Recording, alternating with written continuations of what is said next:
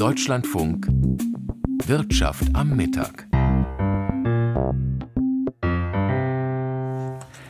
Guten Tag und herzlich willkommen. Von Entwarnung kann noch keine Rede sein, aber zumindest von Entspannung. Die Einfuhrpreise, also die Preise für Güter, die nach Deutschland importiert werden, steigen nicht mehr ganz so stark wie im Monat zuvor, so das Statistische Bundesamt für den Januar. Und diese Tendenz kann nun schon den fünften Monat in Folge beobachtet werden. Da die Einfuhrpreise auch die Verbraucherpreise beeinflussen, wird hier natürlich genau hingeschaut. Diese leichte Entspannung, sie betrifft allerdings aktuell nicht die Nahrungsmittel. Der Einkauf hier bleibt teuer.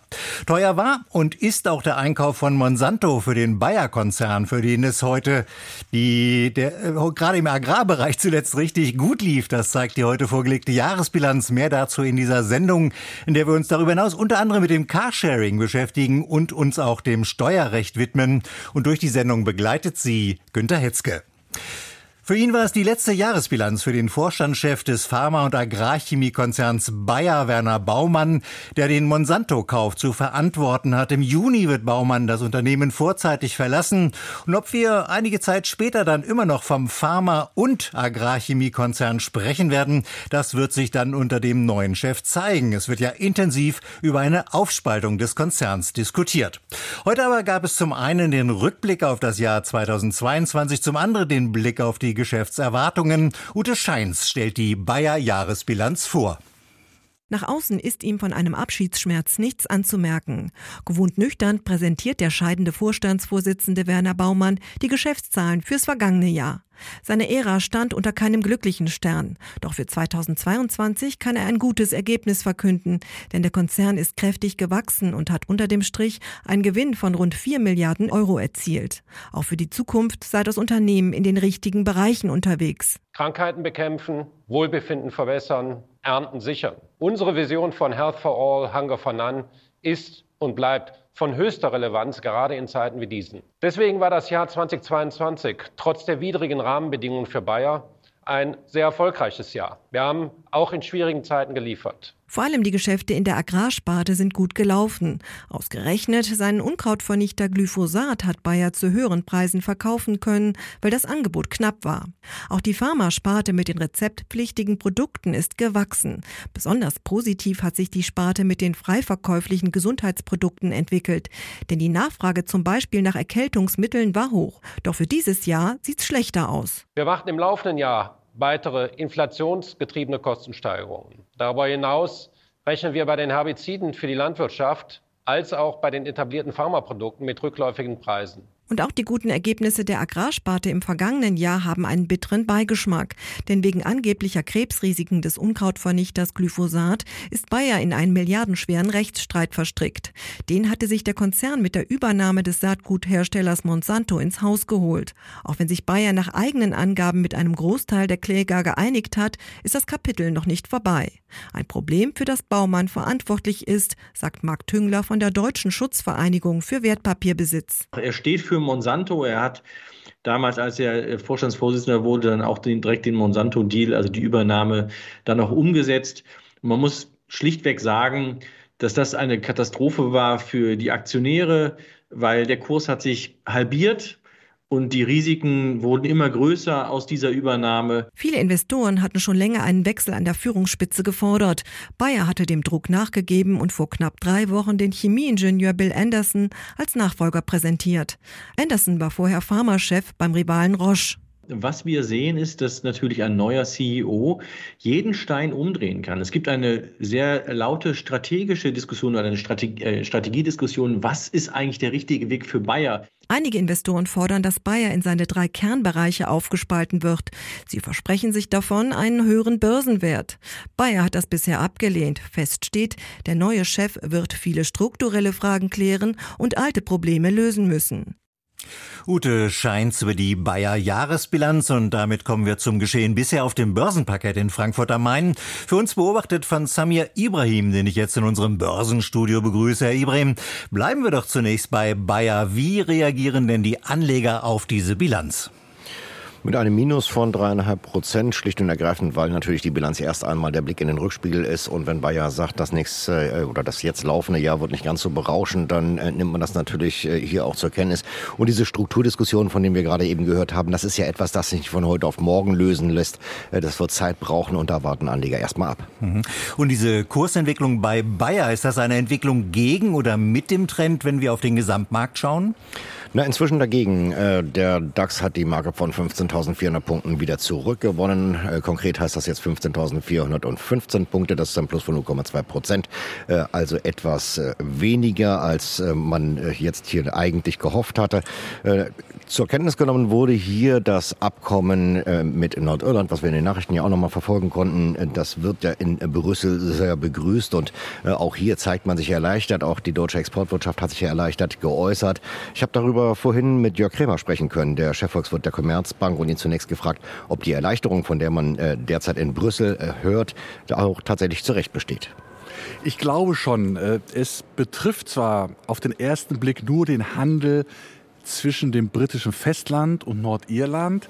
Aber es ist ein gutes Signal, dass sich die Briten und die EU dort geeinigt haben, denn dadurch sinkt das Risiko eines Handelskrieges zwischen der Europäischen Union und Großbritannien. Und das wäre ein riesiges Problem geworden für die gesamte Wirtschaft auf dem Kontinent und in Großbritannien. Jetzt zeigt sich auch die deutsche Exportwirtschaft erleichtert. Sie haben es ja gerade äh, auch angedeutet. Also dieses Abkommen betrifft ja eben äh, vor allen Dingen den Handel innerhalb Großbritanniens. Der Rest der EU, der bleibt ja von all dem unberührt. Da bleibt es beim Alten, also inklusive Zollformalität.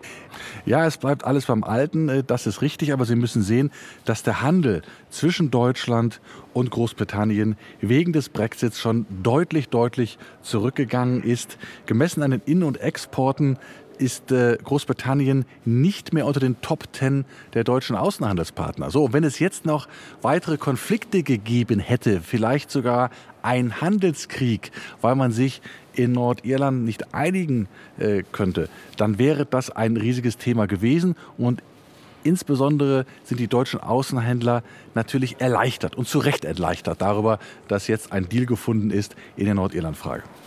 Aber wir hatten ja zuletzt auch den Eindruck, dass wir in Kontinentaleuropa auch ohne die Briten relativ gut zurechtkommen.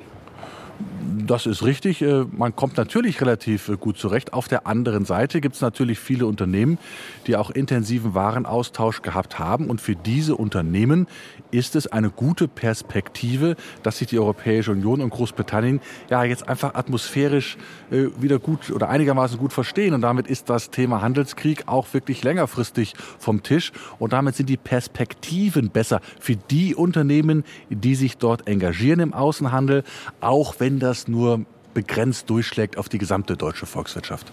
Sehen Sie denn die Möglichkeit zu äh, weiteren Erleichterungen zwischen, äh, im Handel zwischen Europa oder der EU äh, und Großbritannien, dass man jetzt also auf einer neuen Grundlage nachverhandelt? Das, das weiß ich nicht. Ich meine, wir haben ja ein Freihandelsabkommen zwischen Großbritannien und der Europäischen Union. Das heißt, Grenzkontrollen gibt es eigentlich nur ja aus Grund von Formalitäten, ähm, Standards einzuhalten, bei Lebensmitteln nachzuversteuern, wenn Waren sehr stark kamen von außerhalb der Europäischen Union. Aber abgesehen davon ist ja ein freier Handel da und das ist gut so. Und jetzt ist eben die Sicherheit, dass es auch dabei in Zukunft bleibt und das ist wichtig. Kommen wir noch zu einem Thema, das äh, die Briten vor allen Dingen ja selber betrifft. Die klagen inzwischen über Knappheit in den Regalen. Äh, die Versorgung läuft eben nicht mehr wie früher, als man halt noch Mitglied im Binnenmarkt der Europäischen Union gewesen ist. Äh, da gab es jetzt von Seiten der britischen Regierung die Hoffnung, dass es da Erleichterungen geben könnte und dass da eben der Warenverkehr nach Großbritannien auch besser laufen könnte.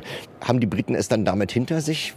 Die Probleme in Großbritannien liegen ja auch darin, dass ausländische Arbeiter, insbesondere aus Polen, nicht mehr so da sind wie vorher. Und die fehlen natürlich auch im Lkw-Verkehr.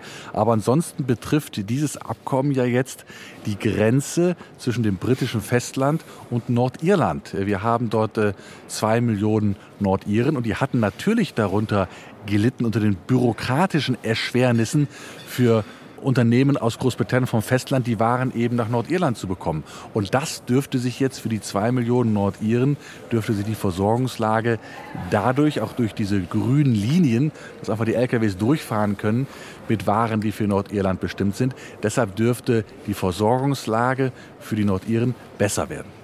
Also positive Einschätzung von Jörg Krämer, dem Chefvolkswirt der Commerzbank. Soweit also eine Einordnung zum Nordirland-Abkommen zwischen Großbritannien und der EU. Und dieses Abkommen, Herr Ibrahim, wirkt sich das auf das britische Pfund aus? Ja, das hat es gestern schon getan. Es ist stark angezogen, äh, direkt nachdem die Nachrichten eingetroffen sind. Der Euro äh, übrigens auch gegenüber dem Referenzkurs gestern deutlich gestiegen und äh, diesen Gewinn hält er aktuell still bei einem Dollar 0610. Angesichts der Lage auf dem Aktienmarkt, was tut sich da beim Handel mit Staatsanleihen und mit Gold?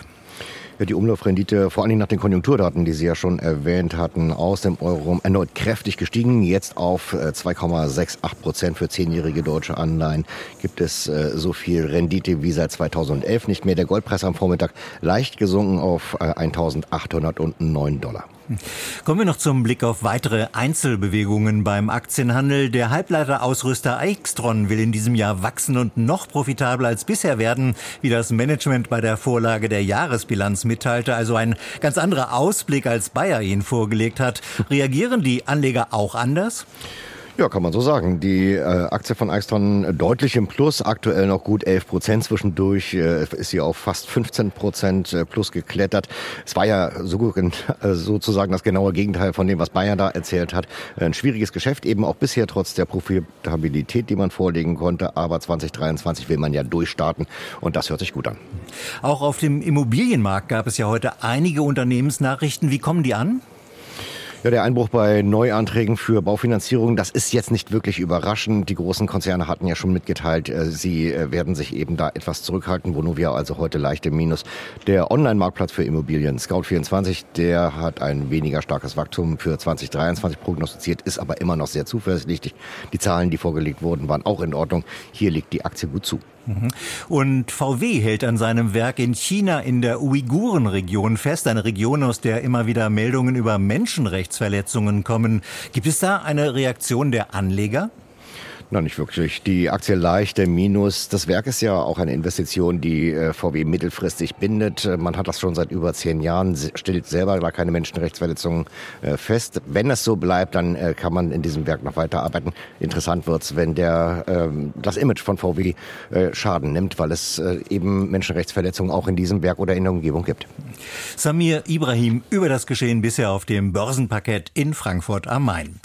Carsharing gilt als ein Baustein für das Gelingen einer Verkehrswende. Also kein Auto besitzen, sondern sich eins teilen, bei Bedarf mieten. Das ist die Idee, ergänzt dann durch den Ausbau des öffentlichen Personennahverkehrs oder beziehungsweise und dem Ausbau von Fahrradwegen. In großen Städten ist zumindest das Angebot da. In kleineren Gemeinden sah das bislang anders aus. Hat sich an dieser Lage etwas geändert und was müssen die Anbieter tun, um noch stärker als bisher Fuß zu fassen? Unter anderem zu diesen Fragen hat sich heute die Carsharing-Branche geäußert. Mehr dazu von Dieter Nürnberger.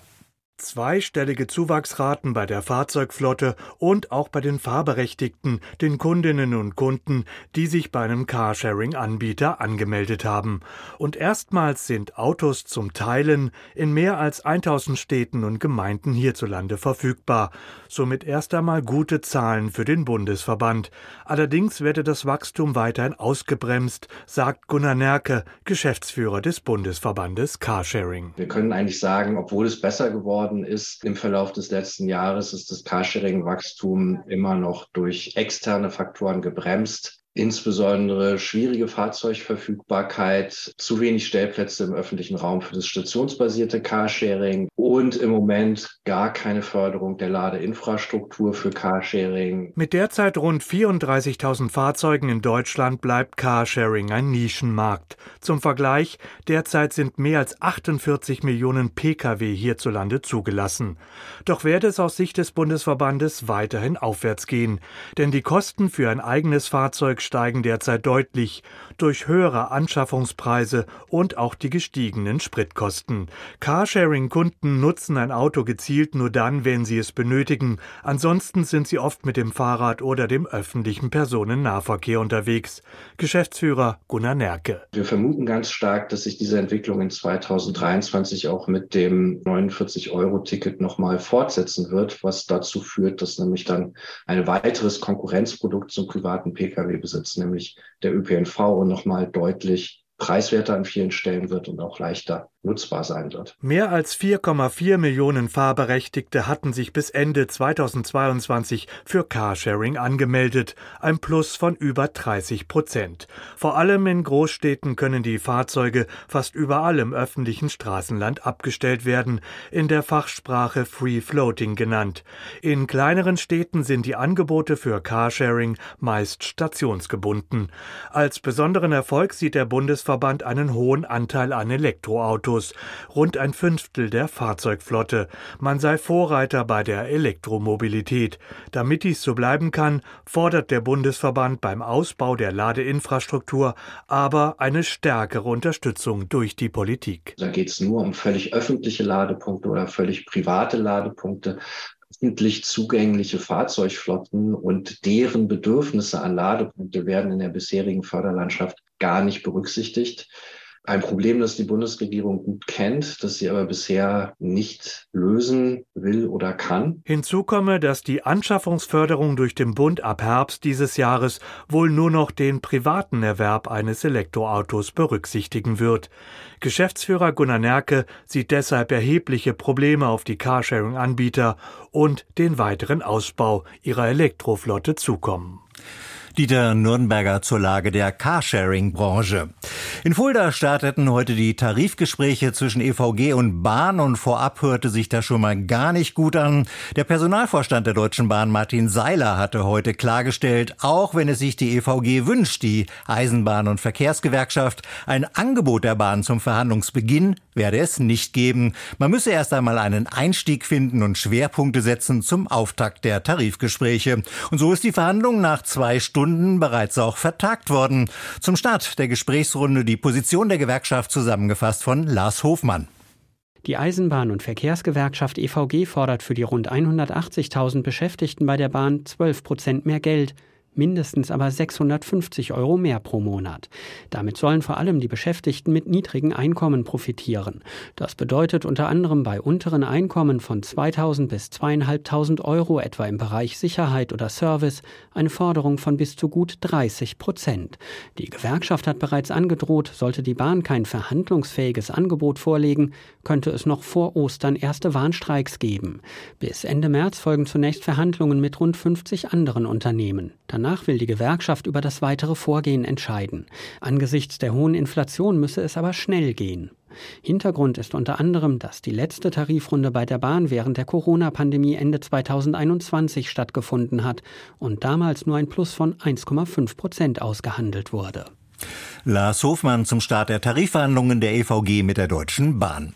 Es ist gerade erst einen Monat her, da stand der Bundesfinanzhof so richtig im Scheinwerferlicht der Öffentlichkeit beziehungsweise eine Entscheidung des Gerichts, als es nämlich um die Verfassungsmäßigkeit des Solidaritätszuschlags ging.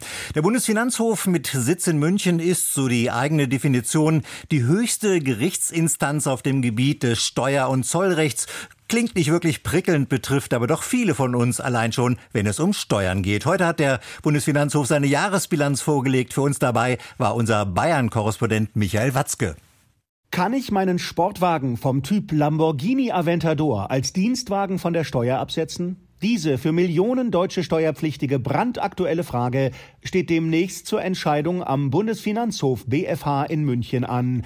Und der Kläger hat, zumindest rein statistisch gesehen, gar keine schlechten Chancen, sagt BFH-Pressesprecher Volker Pfirmann. Die Erfolgsquote aus Sicht der Steuerbürger ist bei den Revisionsverfahren, wo ja die wichtigen Sachfragen des Steuerrechts entschieden werden, ziemlich hoch. Der war im letzten Jahr bei 45 Prozent. Da haben also die Steuerpflichtigen ganz oder teilweise hier gewonnen. Und im Vorjahr waren es sogar 49 Prozent. Wer jetzt beim Blick auf die eigene Steuererklärung neugierig oder gar mutig geworden ist, sollte allerdings bedenken, als normaler Bürger kann man nicht ohne weiteres vor den Bundesfinanzhof ziehen. Man braucht einen Steuerberater oder Steuerfachanwalt dazu. Und wenn man verliert, wie neulich ein Ehepaar, das gegen den Solidaritätszuschlag geklagt hatte, dann bleibt man auf den Gerichts- und Anwaltskosten sitzen und es dauert, bis ein Urteil fällt. BFH-Präsident Hans-Josef Tesling nannte heute in der Jahrespressekonferenz die durchschnittliche Verfahrensdauer der Verfahren beim BFH. Sie lag 2022 bei elf Monaten und damit um zwei Monate höher als im Vorjahr.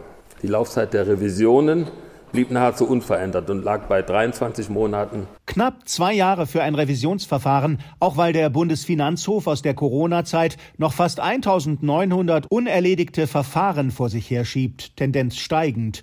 Stolz sind die Finanzrichterinnen und Richter an der feinen Münchner Montgelatstraße darauf, als erstes und schnellstes der fünf deutschen Bundesgerichte komplett auf die elektronische Gerichtsakte und den digitalen Rechtsverkehr umgestellt zu haben. Jahrhundertelang wurden ja Prozesse im Wesentlichen auf der Basis von Papierakten geführt. Und das ist für uns wirklich eine bedeutsame Umstellung gewesen, weil jetzt die Prozesse beim Bundesfinanzhof ausnahmslos über Elektronik geführt werden. Steuerrechtsverfahren werden am Bundesfinanzhof inzwischen nicht mehr nur in persönlicher Anwesenheit geführt, sondern immer häufiger auch hybrid. Das bedeutet, so BFH-Präsident Tessling, dass die Verhandlung im Gerichtssaal stattfindet und einzelne Vertreter von Kläger oder Beklagten per Video zugeschaltet werden. Derzeit rüstet der BFH seine technischen Möglichkeiten auf, um mündliche Verhandlungen per Videotechnik ausweiten zu können. Zu diesem Aufbruch ins juristische Digitalzeitalter passt auch die jüngste Entscheidung des Bundesfinanzhofs. Wer beim Handeln mit Kryptowährungen wie Bitcoin oder Ethereum Veräußerungsgewinne erzielt, muss diese in jedem Fall versteuern, denn sogenannte Currency Tokens gelten im deutschen Steuerrecht als Zitat anderes Wirtschaftsgut. BFH-Sprecher Pfirmann. Es ändert daran nichts, dass diese Kryptowährungen sozusagen nur gespeicherte Daten sind. Sie stellen im wirtschaftlichen Sinne, im steuerlichen Sinne ein Wirtschaftsgut dar, mit denen man eben über Börsen handeln kann und mit denen man auch Geld verdienen kann. Und deshalb ist der Besteuerungstatbestand als sogenanntes privates Veräußerungsgeschäft erfüllt. Sollte man sich allerdings mit seinen Bitcoins einen Lamborghini Aventador kaufen, dann lohnt ein Blick auf die Homepage des Bundesfinanzhofs. Das Urteil zur Absetzungsfähigkeit von Sportwagen fällt in Kürze. Michael Watzke über die Arbeit des Bundesfinanzhofs. Und wir machen weiter mit der Wirtschaftspresseschau. Hier ist die Situation der deutschen Wirtschaft ein Thema. Der Abgang von Firmen aus Deutschland ist Thema im Münchner Merkur. Es werde keine Deindustrialisierung geben und auch keine Abwanderung von Zukunftstechnologien. Mit diesen Worten wies der Kanzler seine Kritiker zuletzt im Bundestag zurecht. Das war, man ahnte es damals schon, mehr Zweckoptimismus als realistische Prognose. Seither kommt es knüppeldick. Audi vermeldete, E-Autos künftig in den USA fertigen zu lassen. BioNTech kündigte an, seine Forschung nach Großbritannien zu verlagern. BASF strich tausende Jobs und der wertvollste deutsche Konzern Linde kehrte dem Finanzplatz Deutschland den Rücken. Einen solchen Exodus von Ikonen der deutschen Wirtschaft hat es noch nicht gegeben. Lange haben billiges russisches Gas und der boomende Absatzmarkt China Schwächen des Standorts überdeckt. Die Frankfurter Allgemeine Zeitung meint, über die Investitionen der deutschen Wirtschaft in China wird noch stärker diskutiert, seitdem klar geworden ist, in welche Schwierigkeiten Deutschland durch die Energieabhängigkeit von Russland geraten ist. Besonders im Blick steht dabei neben der Autoindustrie die Chemiebranche. Schließlich ist China mit Abstand der größte Chemiemarkt der Welt. Man kann das moralisch diskutieren, Investitionsentscheidungen werden aber in erster Linie nicht danach getroffen. BASF wird viel Geld in den Ausbau der Produktion in China stecken, Covestro macht das auch, weil dort einfach viele Kunden sitzen und sie die verlockende Wachstumsmelodie spielen. Am Ende geht es um Standortvorteile oder, aus deutscher Sicht, um Nachteile. Die Rente ist Thema im Handelsblatt. Jedes Jahr fehlen heute schon über 400.000 Fachkräfte, um den Beitragssatz in der Rentenversicherung konstant zu halten. Was es angesichts dieser Lage deshalb nicht braucht, sind bornierte Abwehrreflexe und Schuldzuweisungen. Wir müssen alle länger arbeiten. Über das Wie müssen wir reden. Die Berliner Morgenpost beschäftigt sich mit einem Gender Digital Gap. Eine Studie der Hans-Böckler-Stiftung zeigt, dass sich nur 34 Prozent der berufstätigen Frauen im Umgang mit vernetzten digitalen Technologien vorbereitet fühlen. Bei den Männern sind es hingegen 49 Prozent. Fortbildungen und Kompetenzförderung mit spezialisierten Programmen für Frauen sollten gerade im Hinblick auf die Entwicklung in der künstlichen Intelligenz zu einer Priorität werden. In Zeiten des Fachkräftemangels kann es sich Deutschland nicht nicht leisten, dass Frauen und damit die Hälfte der potenziellen Arbeitskräfte langsam aber sicher abgehängt werden. Und mit dieser Ermahnung mit Blick auf den Fachkräftemangel in Deutschland endete die Wirtschaftspresseschau. Meine Kollegin Steffi Orbach begrüßt Sie dann gleich ab 14.10 Uhr hier im Deutschlandfunk zur Sendung Deutschland heute, unter anderem mit einer Reportage über Pflegekräfte und Wohnungsnot. Und mit diesem Programmhinweis geht die Sendung Wirtschaft am Mittag zu Ende. Durch die Sendung begleitete sie Günter Hitzke.